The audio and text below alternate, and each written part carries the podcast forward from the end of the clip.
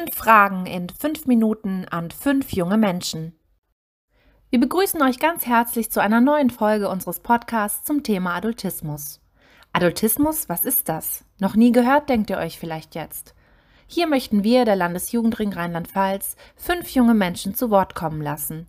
Wir haben den Fünfen in fünf Minuten fünf Fragen zum Thema Adultismus gestellt. Viel Spaß beim Zuhören.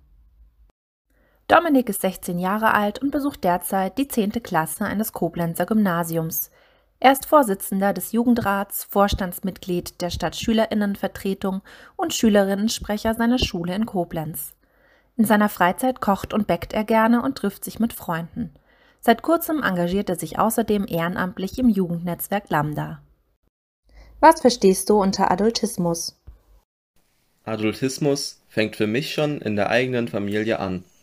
Zum Beispiel, wenn man über aktuelle politische Probleme spricht, aber die eigene Meinung vom Gegenüber nicht anerkannt wird und dieser dann damit argumentiert, dass er es ja besser wüsste, weil er schon mehr Lebenserfahrung hat. Auch in der Schule gibt es meiner Meinung nach Adultismus, da LehrerInnen auch mal behaupten, dass SchülerInnen von manchen Sachen ja keine Ahnung haben könnten, obwohl diese sich vielleicht schon ausgiebig mit dem Thema beschäftigt haben.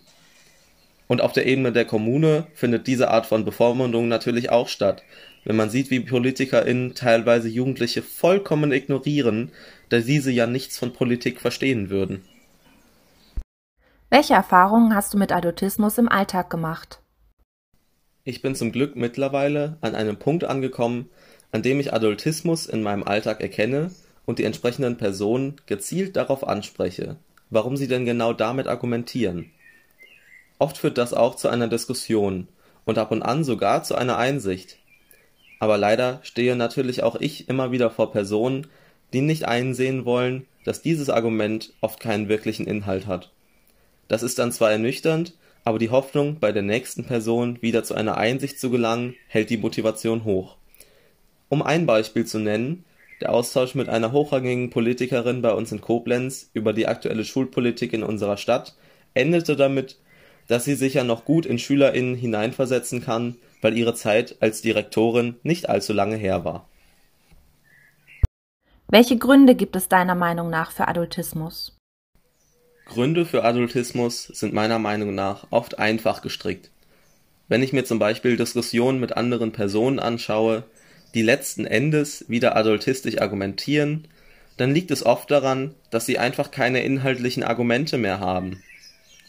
Manchmal liegt es auch daran, dass die Person einfach nicht weiter diskutieren möchte und dann dieses Argument nutzt, um das Gespräch zu beenden.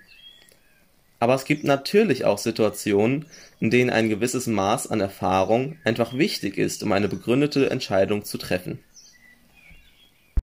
Was muss sich deiner Meinung nach langfristig verändern, um Adultismus abzuschaffen? Um Adultismus auf lange Sicht gesehen abzuschaffen, müssten wir grundlegend an unserer Argumentations- und Gesprächskultur arbeiten. Wir müssen es schaffen, dass man Verständnis dafür aufbringt, dass auch jüngere Menschen sich mit Themen beschäftigen können und sich auch eine begründete und sinnreiche Meinung bilden können.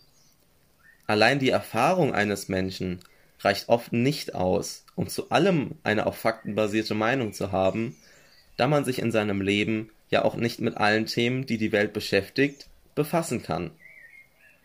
In welchen Bereichen hättest du gerne Mitsprache, Entscheidungsfreiheit und Verantwortung? Für mich gibt es einen ganz klaren Bereich, in dem nicht nur ich, sondern ganz viele Jugendliche sich mehr Mitsprache wünschen. Und das sind Bundes- und Landespolitik. Es wurde gerade in letzter Zeit so viel über unsere Köpfe hinweg entschieden, bei dem wir aber die Experten gewesen wären. Das muss sich ändern. Wir müssen mit an den Tisch der Entscheidenden, um eben auch unsere Sicht als Betroffene von vielen Themen der Politik aufzuzeigen und einzubringen. Denn auch die Politik muss Verantwortung dafür übernehmen, was in den nächsten Jahren passiert. Vielen Dank für deine Zeit und deine Antworten. Wenn ihr jetzt noch mehr über das Thema Adultismus erfahren wollt, besucht die Homepage des Landesjugendrings Rheinland-Pfalz unter www.ljr-rlp.de. Dort findet ihr alle Folgen des Podcasts, unserer Positionspapier und weitere Informationen.